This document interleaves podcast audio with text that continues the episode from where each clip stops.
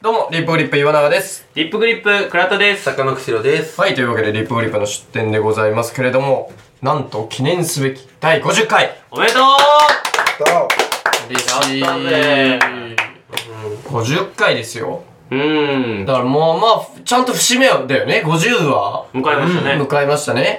いい番ですよ。うんそうだわ。この50回、まあ、続いて、はいで、まあ、正直、まあ、前回の収録の時も言ったけど、あっという間というか、あっうんあっという間ですねという間だよね。始めたての感じまだ、まだ、よちよちの。うん釧路さんち慣れないもんね。うん、大崎も全然何があるか分かんないし、うん、釧路さんちも慣れないし慣れないし この廊下所属。うん、釧路さん側が若干慣れてきて安心して部屋汚いまま俺たちを部屋に入れるようになってね初回の時はある程度片付けてるなという印象だったけどあそうもう30回ぐらいからはもうある程度汚くなってって、で、まあ、全然いいですっていう感じのこれぐ らい。風呂場でなんか干し始めたもん 人を迎え入れる家ではない確かに忙しくてね。そう,、 まあ、そうねその忙しさもありですけれども50回ですよあなんかね、まあ我々まあもちろんやりながらいろんな形を模索するとはいえ、50回になったらなんか決めたりだとか、あうんある種一個軸じゃないですけど、そうそういうねのがあってもいいんじゃないかなと。確かおにね祝い的なことがいやだって言ってもだってこれハイカロリーラジオですよまあね。なままあそのべ本じゃなくてもいいですっていうはことで始まって、うんネット記事とかでもとか言いながら、本一冊読んでますからね だそうかなんでだすよ。そうです。それを2週間に1回をずっと繰り返して、淡々と。そうはだよね。い、今日はちょっと間に合わなかったですみたいなのなくないよね。もうとりあえず読んで準備はしているといやうるっていう。うんうんそびっくりの。う。で、しかも、まあ、倉田に関しては、その、別に、別の本も読んで、これは出典用とかもしてるわけじゃないある程度。そうですねそう友達にちょっと一緒よ、みたいな。そうそうそうそうそうそよう分けてね すごいよ。いや誰もやれとは言ってない。誰もそうそう何も言ってないそう。うんなんなんだろうね。お互いの、なんか意地みたいな。みたいなねそう。え倉田がちゃんと本やってるし、俺本も。はやっと俺なんてボケでネット記事出してもいいのに。そうそうそれれはもう冒頭の B 級ニュースコーナーでちょっとちょろっと使ちょろっっとて。やってガス抜きしてやっぱ一応本もっていう感じにはしてるし。確かにもう岩永が大ボケかわしてたの初回のフォトブックだけえ、だけなんですよ、本当に。まあそまあれ以降はある程度ちゃんとね。うんあれがまあまそうあ不発だったか らねあれが当たってればね。あれが大当たりしてればいや違うのよ。っていうかね、フォトブック、うんうんそんなねえんだよ。あこの世 にうん、この世に。レパートリーがねそう、レパートリーねえから、あー確かにねフォトブックボケはもっとしたいんだけど、う顔ほどじゃないフォトブックが多すぎるんだよ、世の中おに。もろくて買いたくて、しかも、でできる本、フォトブックが少ない。そうそうそうそうそうそう少ないよね確かにそうなんですよもうちょっと分かったらねなんか写真集とかねそう。それでちょっとお茶濁すみたいなだから一回その出店でこれいけるかなと思って、デコトラの雑誌を買ったんですよ。デコトラデコトラがめっちゃ書いてある雑誌。えーおもろそうそう。で、その中から、まあなんかちょっとうん面、白喋ろうと思ったんだけど、デコトラの文化にやっぱ俺たちは知らなすぎて、その雑誌扱うためには、デコトラの新書を一冊読まなきゃいけない から。なるほど。 そう。一時期より右手そうそうそうそうそう。そう、あ、これ無理だわと思って。なるほどなるほどそう。もう雑誌は普通に買って、あ、おもろいなで終わったぐらいの。うーんあれだったり攻略本っていうね。あそうだそれが。がすごかったんだあさグランツーリスモのの、親子そう、ゲームの説明書をあの回良お願いしまかしったよねあの回良かった。あの回俺すごい良かったああ、嬉しいね、お面白い。いなと思ったそうそうそそう。こには行かずまた戻また戻ってそうです。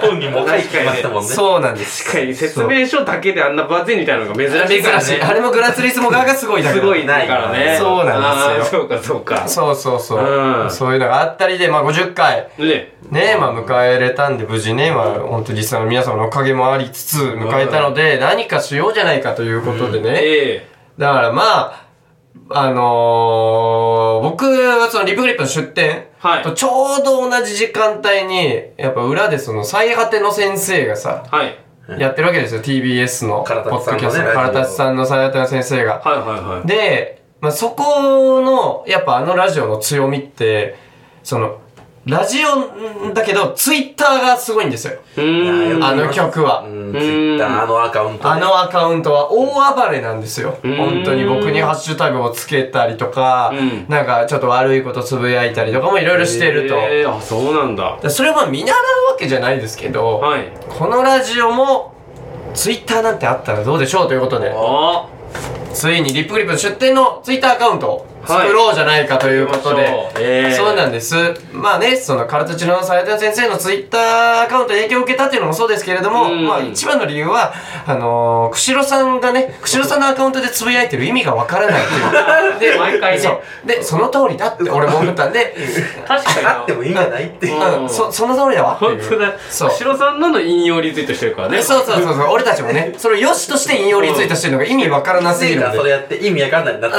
意味わかんなかった 自分でも分からなくわなかっんない。あの、リスナーからの、わかんないとか、たあ確かにね結構来るし。確かそにうその通りですその通りだ。確かに大目地海賊だもんねしかもねそうなんだよ釧路でさえないないんだもん誰ってだって。一なん応でプロフグには変えたんですよ。釧路という時もあります。まああ、ーそう一応ねやってくれたんですけれども、意意味味がわかんないわからない。わかんないもんな はい。なので、はいリップグリップの出店のアカウントを、えー作りましわかたり。まはい一本一本出店でねありますえー公開ということではい。これの配信と同時に、ええいいじゃないやでりすますかけど、今ゼロフォロー、ゼロフォロワーの状態のがあります。赤ちゃんですね赤ちゃん。赤ちゃんが生まれたとでございます。そうね。まあ、これを、まあ、できればフォローしていただいたりとか、えー、番組のもちろん告知とかも、ええこの、えーこれアでカねウントで、ええーやっていく予定ですので、リツイートだったり、うんうん感想をね、このツイアカウントにリプライも全然ありがたいですし、見れますね。このツイッター盛り上げるためになんかちょっとやっていこうか。うん、そうねなんかその本系のイベントにちょっと行ってみるとかね。ああ、このアカウントでね、うん確かに友確かもロに。グインしといて、なんかこう、こうやりましたよみたいな。いろいろねいいうんいいじゃないですか。ちょっとリプ出店をね、多角化していきましょうよ。うんなるほど、なるほど。うんそういう感じで、まあ、はいこのアカウントができましたと。お願いします。フォローしてください。でもやっぱまあ、アカウントだけじゃなくてさ、うん。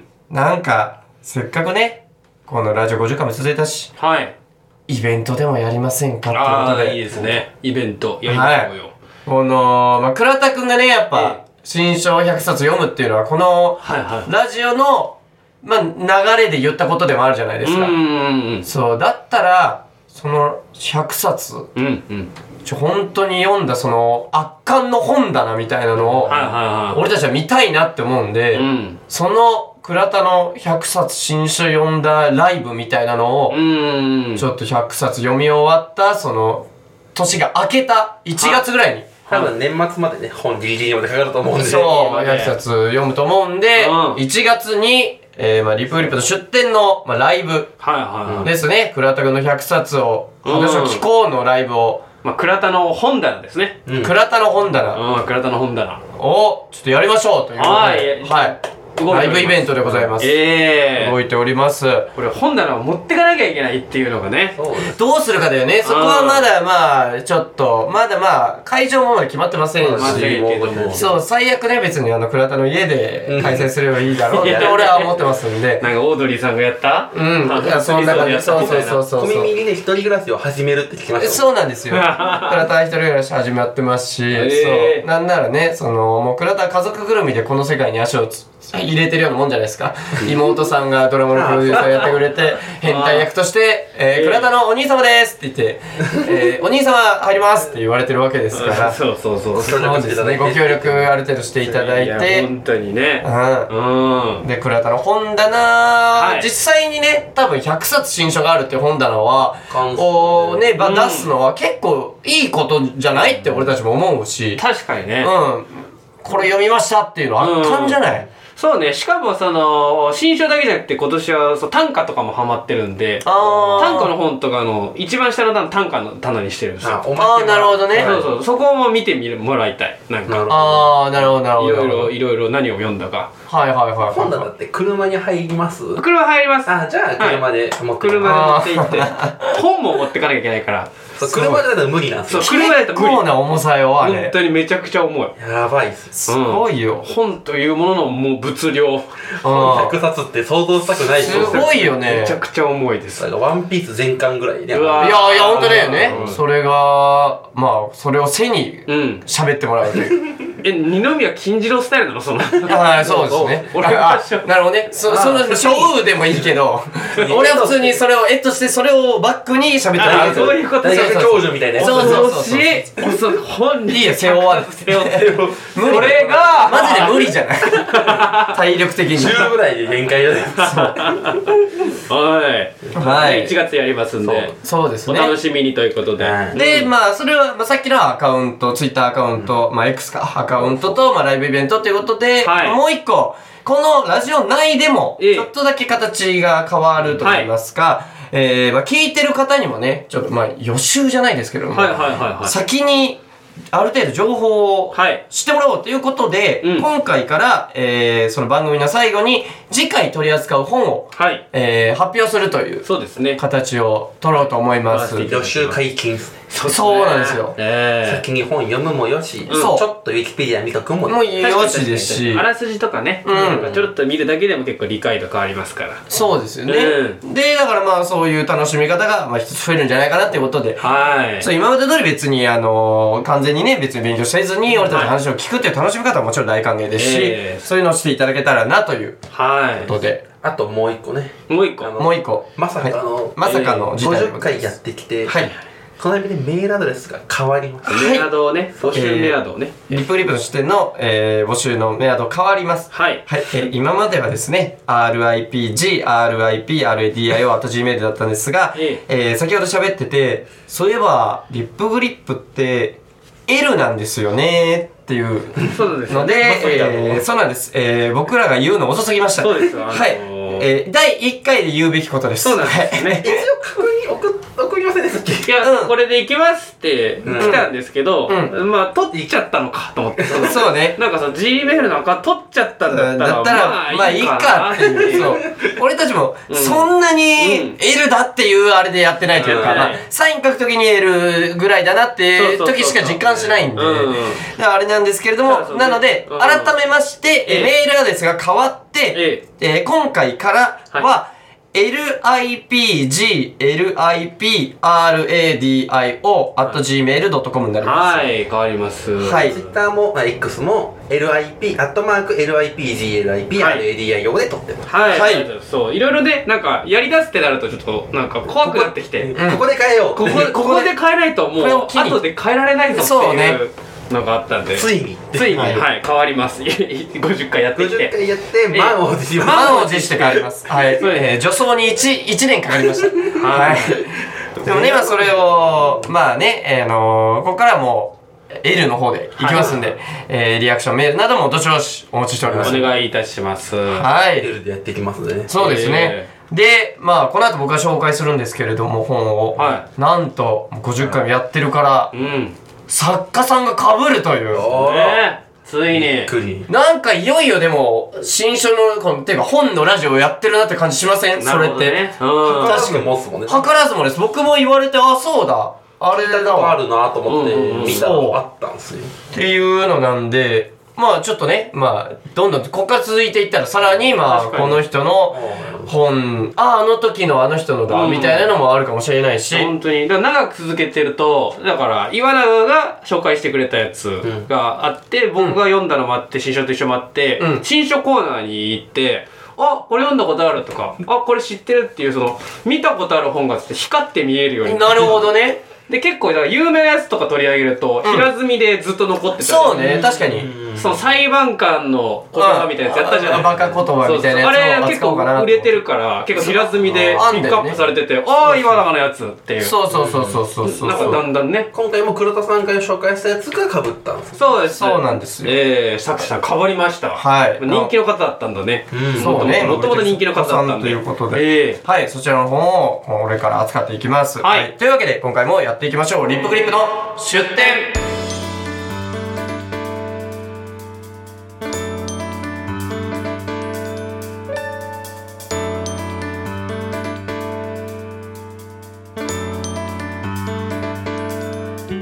どうも、リップグリップ岩永です。リップグリップ倉田です中野久代です。はい、というわけで今回僕がえー出典元にした本は公文写真書さんから出ておりますおえー名画で読み解くイギリス王家12の物語という本で作者さんが中野京子さんはい、はいございます、えー僕ね中野京子の「西洋来た」っていうね、うん本を紹介させていただいて、そうなんですよね、えーただまあもともとはその絵絵画の方なので、はい中野京子さんは、うんはい、だから岩永が今から紹介してくれる方が中野京子さんの本筋というか、なるほどなるほどそうないるっほたど新書になりますそうなんですね、はいそうなんですまああのーパッと言った通り名画で読み解くっていう風に、んえーこの本はですね、えー絵がとても大事な本でございます、あら、あれはいえー初回のねあれ初回の、はいあれえー、フォフォトブックアゲインどうするアゲイ ンじゃんあでいいフォトブックリターンズリええー、50回からもう一度フォトブックから始める俺たちの物語マジ次からいきましょ初う心かいこれ俺これが初心なの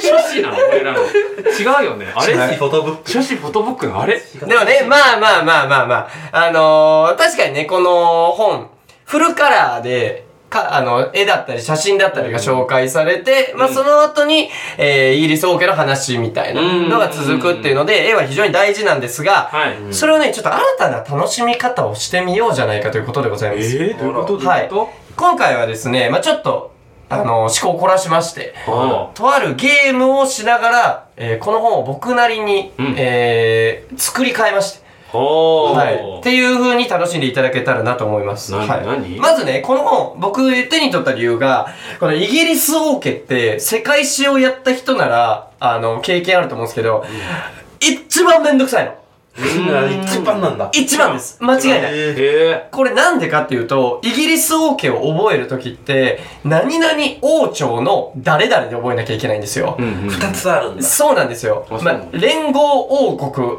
なので、まあ、イギリスってね、グレートブリテン北部アイルランド連合王国なんで、何朝出身の誰が今、王様ですよっていうのばっかなんですよ。うんそう今でも王国ってことはその三つ四つのうちどこからってのがあるってことそうなんです。書かれてますよねそうなんですよ。なので、だから、もうその王朝の誰々の時代。で、これが終わったら王朝がガラッと変わるパターンもあれば、その王朝の中で別の人になるってパターンもあるしっていうので、うん覚えなきゃいけないことめちゃくちゃ多いんです。うん勢力争いがずっと続いてたからそうなんです。なので、もう、あの時だけは、世界史をいかに楽しんでる奴らも覚える機会になる、ならざるを得ないです。あー何々王朝の誰々、何々王朝の誰々とか、うんヘンリーっていう名前でも別の王朝のやつもいますし、みたいな。あそういうのが嫌だから世界史やんなかったのーうん覚えたくないもんなそう。それで、あの時は僕の中では一番つまらない思い出だったんです。おうんイギリス王朝って。あの時ははい。ですが、ですが逆説だあ今回のこの中野京子さんの本読んで、うんもう面白いことだらけ。へーやっぱりいろんな王朝が絡んでるっていうことで、さっき、まあ、倉田が言った通りの勢力争いだったり、うんこの時代ならではのもう政略結婚、うんあーこれの話がまあ面白い。へーそれに伴ういろんないざこざみたいなのがめちゃくちゃ面白いんですよ。うんうんうんで、この本の、まあ、さっきも言った通り、扉絵である名画をバンって出すんです。おこの中野京子さん。うんで、えー読んでいくとその時の時代背景みたいなのがバーって続いてって、その事件が一番起こる面白いタイミングで、さっきの扉絵の解説が入るんです。うーんはい。ってなると、この絵は実はこういうことを示してたんだっていう、若干の謎解きみたいな。ああ、ーこの絵のここの部分ってこういう意味だったんだ。っていう謎解きもあり、その世界の歴史の事件の面白さもありっていうので、なんかね、あの、ウミガメのスープ感を感じたんですよ。うーん事件自体の面白さと謎がちょっと解けていく感じみたいな。はなので今回は、えー僕がまず、えーお二人に絵を見せます。いはいはいはいはいはい、でその絵を見て、うんえーまあ解説は最後に僕はするその後僕はするんで、おはいもうその絵の感想はいと、まあえー見てる人にどんな絵だよっていうのが分かるようなレポみたいなのもはいはいはいしてもらいたいなとちょっと思います。わかりましたで、それを受けて、僕がその絵の、まあ、まとめ、うんみたいなのを解説を軽くします。うんで、そしたら、お二人は、まあ、最初からでもいいんですけど、その絵の気になる部分をうん探索というか、うんこの絵のこの部分って何ですかみたいなのを、んはいかいいえかでわかるような質問を僕にしてください。ういうそれで、その質問が、いい質問だった場合は、その歴史の話をちょっとだけします。ええそういうので、んお二人に、うんうんうんある程度このウミガメのスープというか、この事件の真相をある程度までたどり着いてほしいという。えー、難しそうだなぁ。はい。えっ、とねえっ、とねし終電まで3時間、終電 そこまでいける。えーと楽しも終電終電まで3時間う。 で、えーちなみになんですけど、もちろん固有名詞とかが多いと思うんで、うんその固有名詞の場合は、その、えー時代背景だったりとかの説明を全部僕がしますんで、そんなに深く考えず、あの、気になった部分を、これ何これって何々ですあかーみたいな感じで聞いてくれて全然いいでなるほすどという話でございます。これ聞いてる人よりタイトルどこだけ言いますかそうなんです。で、えーっとね、タイトル1枚目のはタイトルが結構大事なので、ああ1枚目の写真は、まず、えーその、えー写真を、お二人に見せるんで、はいある程度説明してください,、はいで、その説明がいいところまで来たら僕がその絵画のタイトルを言います。なるほど早めにタイトル早めに言わせよタイトルは、はい、言いますんで、えーきリスナーの方は、えっ、と、聞きながらその絵を想像するうんっていうのと、検索してもらっても構いません。確まかあにねそれこそ、ツイッターでは、もし出せたらね、出してるかも。あ、そうですね。あーそっかそっかそれもあるかもしれません。じゃあ、まず、はい1枚目の絵は、こちらでございます。ああはい。ははいはい、こちらの絵、はい、まず見た感想だったり、この絵を簡単にまあ説明するとい、えーとこの絵を見てない人にどう説明しますおパツキン色白の少年が2人おかっこよく立ってますうかっこよく立ってますね。 2人とも真っ黒の服装で真っ黒の服装で。え少年と少女かなうわー確かに分かんないなこれで手をつなわかんんなでいでますすねようね。ん兄弟ですかこれあ、いい質問ですね。なるほど。この二人、えー、金髪、色白の、えー、二人が真ん中に立っている絵。はいはいで、えー、くしゅるさんが言った通り手を繋いでます、この二人。で、えー、倉田が今いいこと言いました。この二人は兄弟ですか、いい質問です。はい。その通りです。あ兄ー弟です。めっちゃ似てるもんうん。うんえー、兄と弟、13歳と12歳の、のはいあ年男の子同士です。へーはいこの服っていうのは何これなんかそのせ制服というか決まってるもんなのなるほど。儀礼服みたいなあー、その質問が出たので、んえー、その質問は鍵となる質問でした。お一枚扉が開きます。扉、はい。なんかすごいよくできてるね、はい扉開くんだ扉が開きます。この絵のタイトルを発表します。おもうタイトルやった、はいジョン・エバレット・ミレイという人が書いたミ、レーねロンドン島の王子たちおとおいう作品でございまロンす。ドン島ねはい。赤野京子さんの西洋北にも出てきたわロンドンおえーうんいいですね。ロンドン島の王子たちという絵でございます。そうかはい、えー、気になった方はぜひ、えー、検索していただけるといいことがあるかもしれません。ロンドン島の王子たちという。ミレーはねオフィーリアとか書いててそうです結構なんか死を匂わせる絵とか多いんですよねおやおやおや。これこの絵と死は関連していますか素晴らしへい、いい質問です。うんはい。えー、じゃあ言い換えましょうか。ちょっと言い換えて、はまあ、この二人に、えーまあ、死は付きまといますかみたいいな。はいそうですね、はい。えー、この二人は、この後、死んでしまいうまわーうロンドン島ってね幽霊多いんですよす。おなんでかっていうとね処刑とか拷問とかをされてたんですよねいやー、素晴らしい知識で買そうってきましたね。中野京子の西洋北で読んだんでね 素晴らしい新書の知識が生きている言っているそうこの二人はね処刑されてしまいますか処刑されますかという質問そうですいいえですあれあそういうことじゃないのはいえー、とですね、まあじゃあ倉田がロンドン島について語ってくれたので、はいこの固有名詞であるロンドン島について僕の方から改めてちょっとだけ説明しますはいロンドン島とは言っていますが、日本人が想像するようなタワーではなくてですね、うんちょっとした要塞のようになっていますは、はいティムズ川のほとりにあるロンドン島というのは、一個の、えーもう城壁に囲まれた要塞です。うん正式名称は女王陛下の、えー宮殿及び城塞という正式名称で世界遺産にも登録されていて、倉田が言った通り、要塞に使われた後は、えーまあ、刑務所だったり処刑場に使われていたという、うんえー背景がある塔でございます。はいはいはいははいい。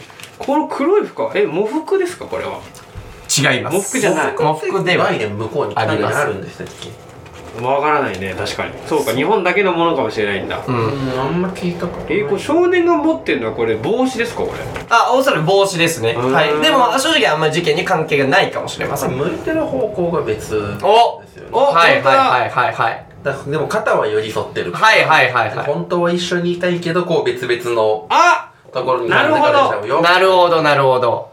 いやー、その情景描写が素晴らしいですね。その、お互いが肩を寄せ合って、手を繋いでいる。で、うん別々の方向を見ている。うんはい。えー、別々のところにこの二人は行ってしまうのかという質問は、いいえです。あえはーい。じゃあ、なんで別々の方向を向いているのか。うんそうそうそうそうそれ大事よ、はいそうだよ見てる対象が絶対あるはずだからね、うんさっきくれた処刑されますかと言いましたね。はいはいはい処刑ではありません。ええじゃあえっ、と幽閉幽閉というかその捕まっちゃうえー、違います。え閉じ込められちゃうわけじゃないんだはい。自害するんですあ自害違います。えー、病気病気で亡くなっちゃう違います。えなんだろうー、ななんだあだからえー違うでもば別々にはならないのか別だか々にはなりません。らで兄弟ですもんねはい。えー、しでも死がかかってくんでしょはい。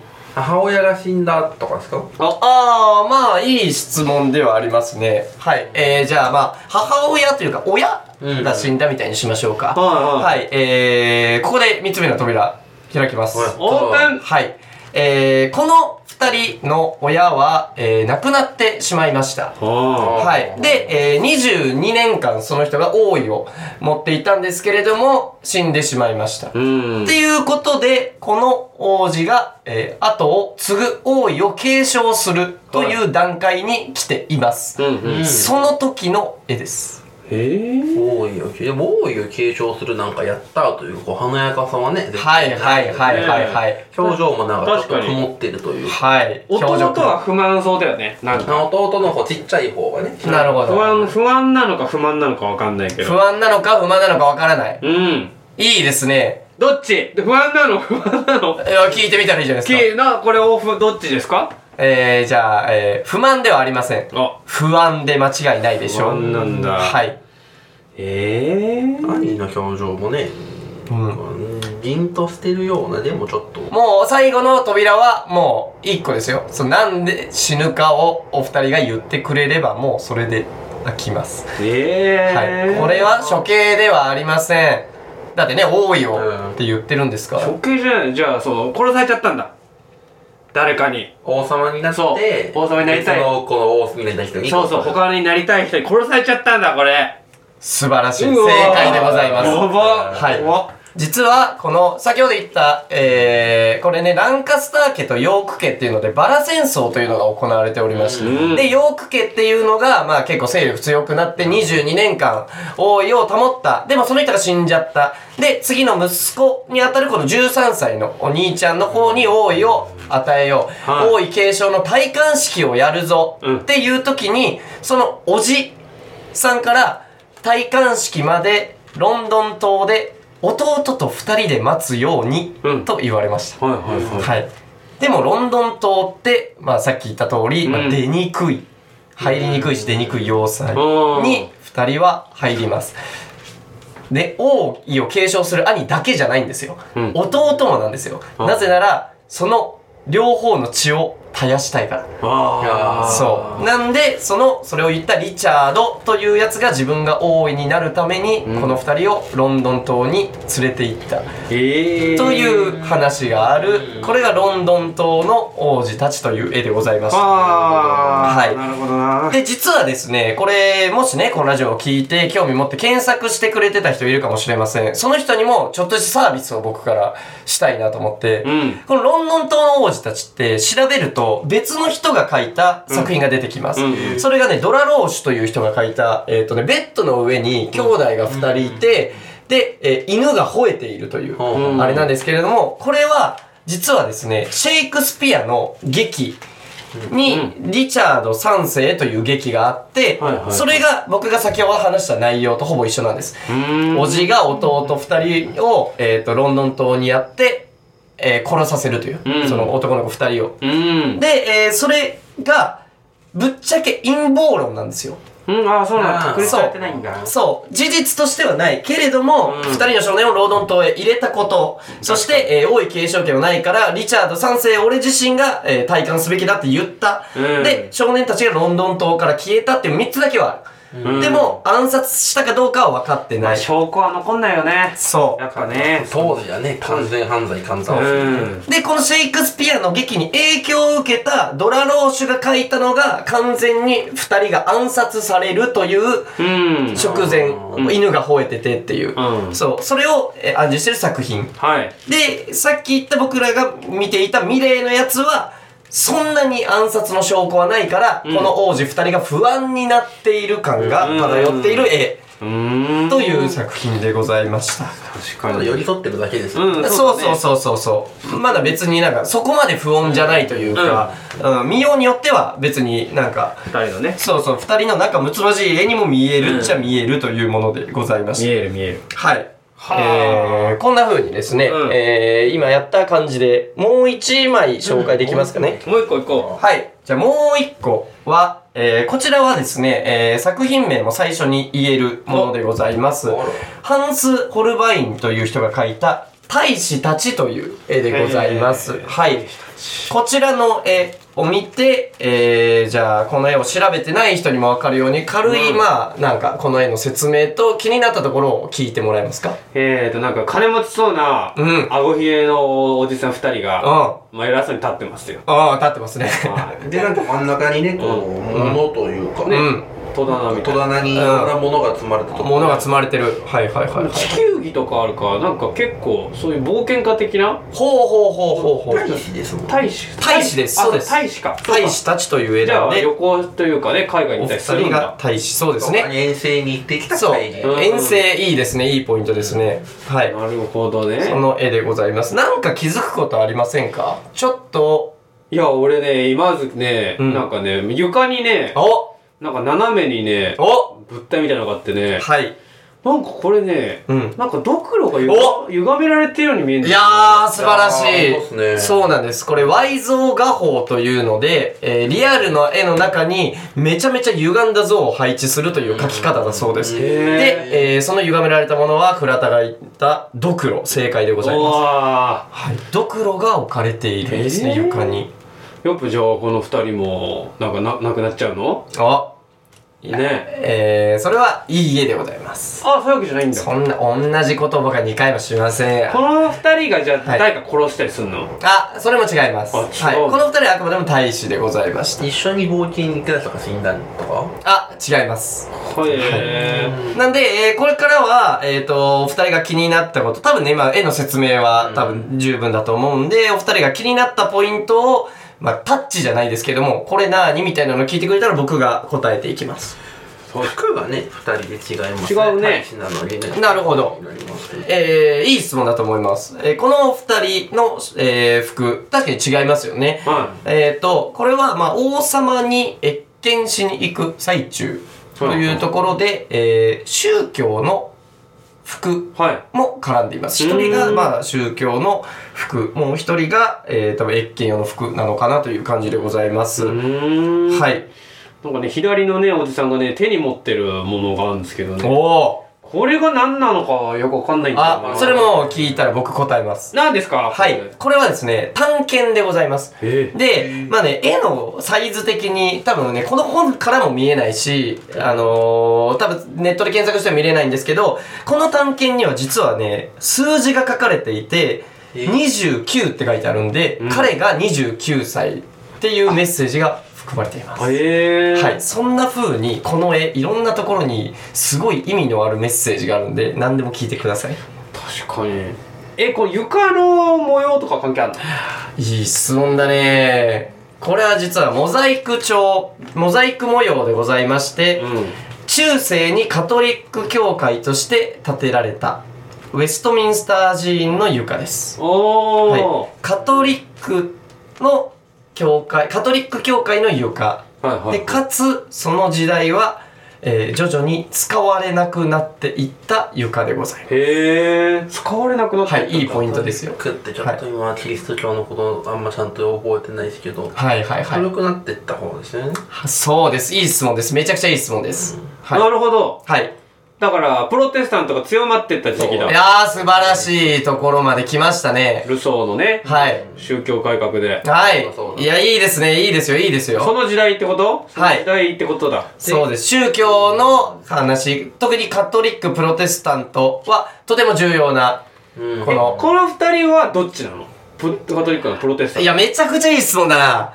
はい。じゃあね、えーそれを、えっ、と、言うときに、えーじゃあ、えーこの絵にはですね、実は楽器があって、その下に楽譜があります。おうはい。その楽譜、実は、えーカトリックの賛美歌なんですね。おうなので、この二人はカトリック教徒というのがわかります。はいはい。つまり、カトリック教会から、世界を回ってた人というか、カトリック教会ととあるイギリスの王様との間の大使ということですね。なるほど。へえ、はいあじゃあこの人たちはイギリス人じゃないんだはい。まあ、多分カトリックの、まあ、イギリス人かもしれないけど、イギリス人でカトリックを信仰してる人たち。へえ、はい。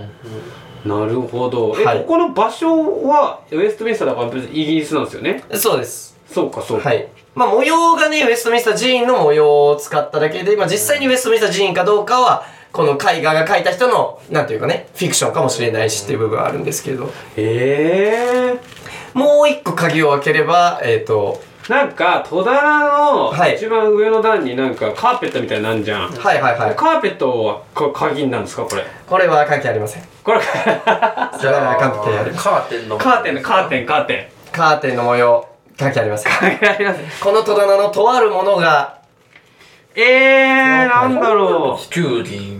う地球儀地球儀。地球儀もありますね。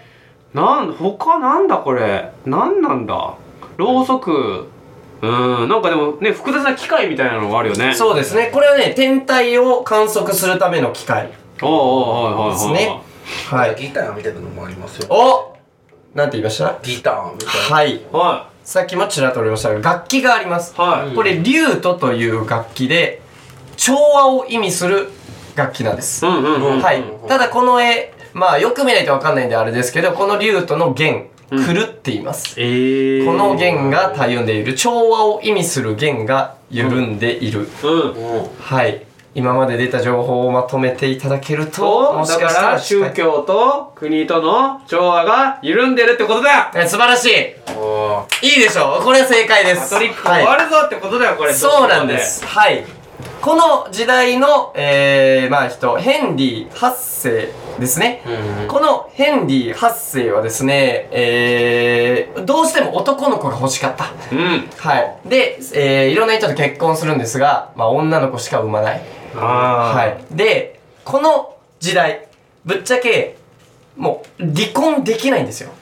なるほど離婚っていうのはカトリックでは許されてない。うんうんうん愛を使ってますからね。そっ。かそう。まあ、とある人に関しては、何人も子供、8人ぐらい作ったんだけども、死産、流産とかで子供が産めない体になってしまうう。んうんうんでも、この、えーヘンリー8世、とても野蛮な人です。うんもう、子供が産めないなら用はない。と言って、その奥さんを、まあ、殺害というかう、んまあ、なこるのほど直接じゃないかもしれないけれども、行方をくらましちゃったりとかします。はいで、ただ、その、完全に死んだら、次の奥さんと結婚できるんですね、カトリックのあれで。なるほどそう、でも、行方不明とかうんだと、まだ結婚残ってますから、なるほどどうしようもない。うんでも俺は男の子が欲しい、どんどん結婚したいっていうことで、うんカトリックをやめようとするんです。あもう宗教ごと変えちゃおうっていうそう。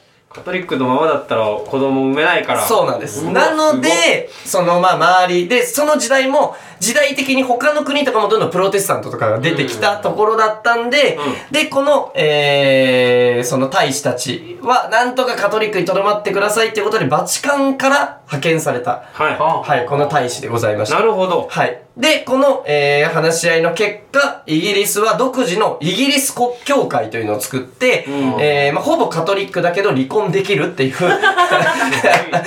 それだけめはい、めちゃくちゃ王様の欲にまみれた、えー、宗教を作ります。へえはい。それが、まあ、彼ら流の宗教改革でございました。それをうまく見事に表しているのがこの一枚の絵。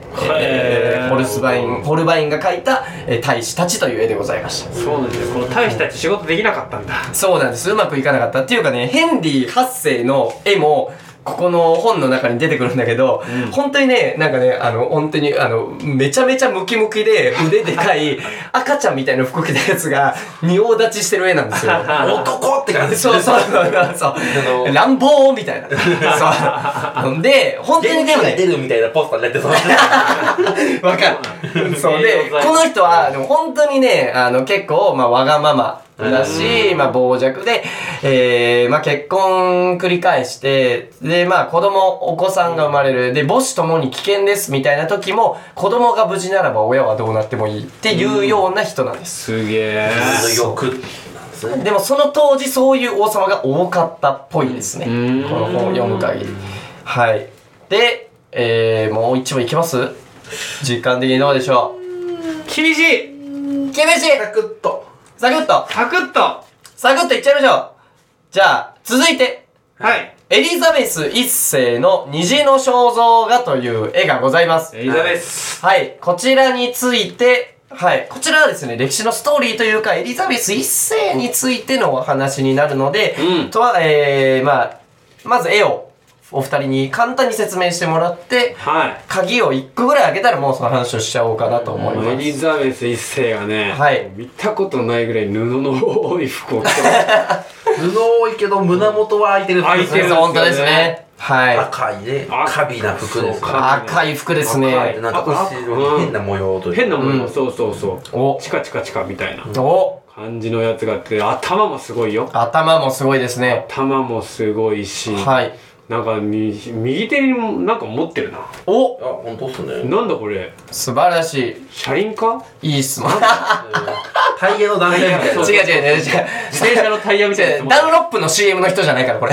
田舎ヤンキーがるねタイヤみたい違うのよ。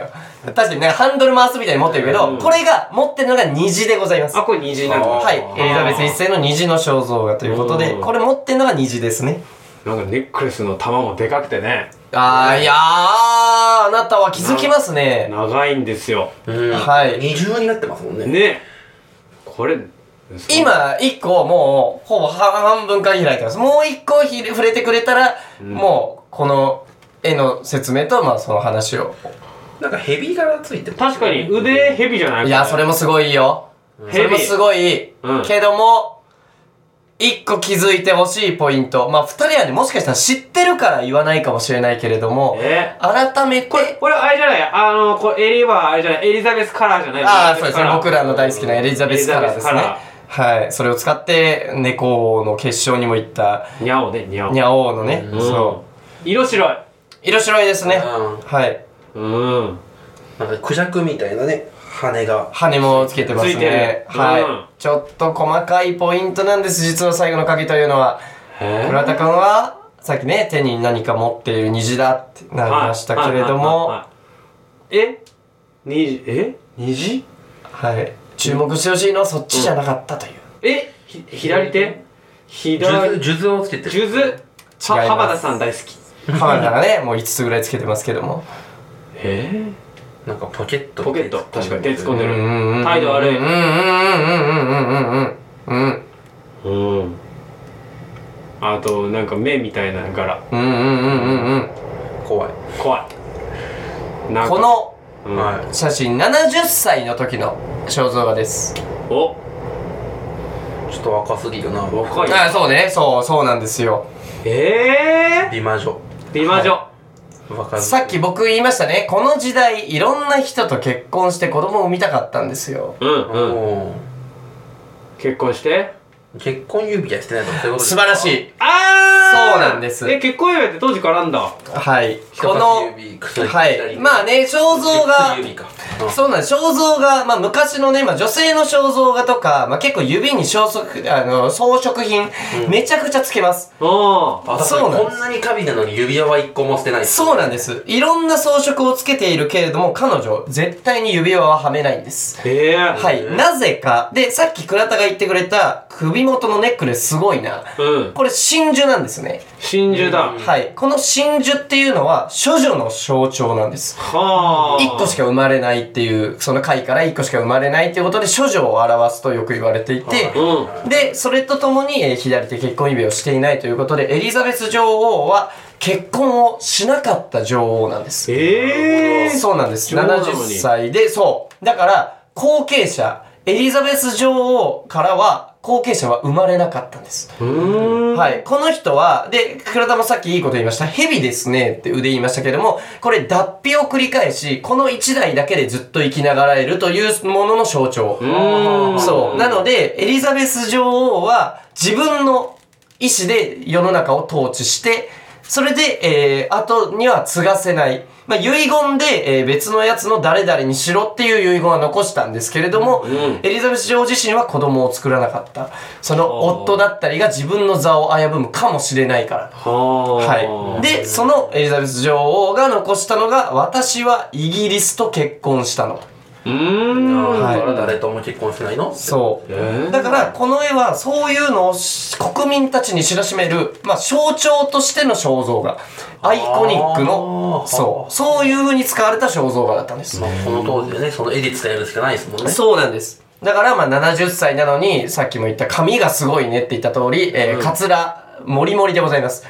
はい。だし、えー、シワ、一つ一つもありません。70歳なのに。肌もツルツルで肌も ツルツル、えー、ね、こんなに、えー、70歳なのにもう胸が綺麗すごいね、シワも一つもない豊満な胸。で、うんえー、さっきね、えー、ドレス肝って言ったけど、ドレスよく見てください。目と耳の模様なんですよ。うわ、これ耳だったんだ。そう。気持ち悪いですよね。はい、気持ち悪い。はい、見ているぞ、聞いているぞという。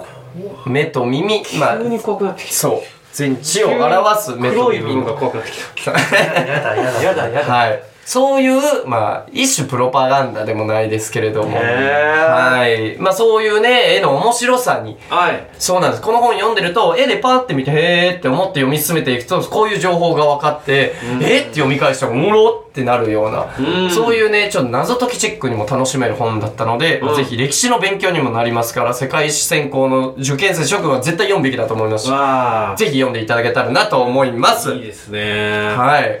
中野京子さんはね、だから怖い絵シリーズみたいなのが確かうんベスそうなんだよトセラーでありますんでね。そそっちも多分同じぐらい面白いんだう。ろおうもな。ろいよね。へーこのね、そう、名画で読み解くシリーズも、えーこれが4作目らしくて、ーその前に3作、えーいろんな王朝で出ているそうなので、へーそちらもね、ちょっと俺絶対買うわって思いました、これは。うんはい。面白いというわけで、そろそろお別れのお時間でございます。はいこの番組では、えーリスナーの皆さんからメールを募集しています。メールアドレスは、lipg,lipradio.gmail.com です。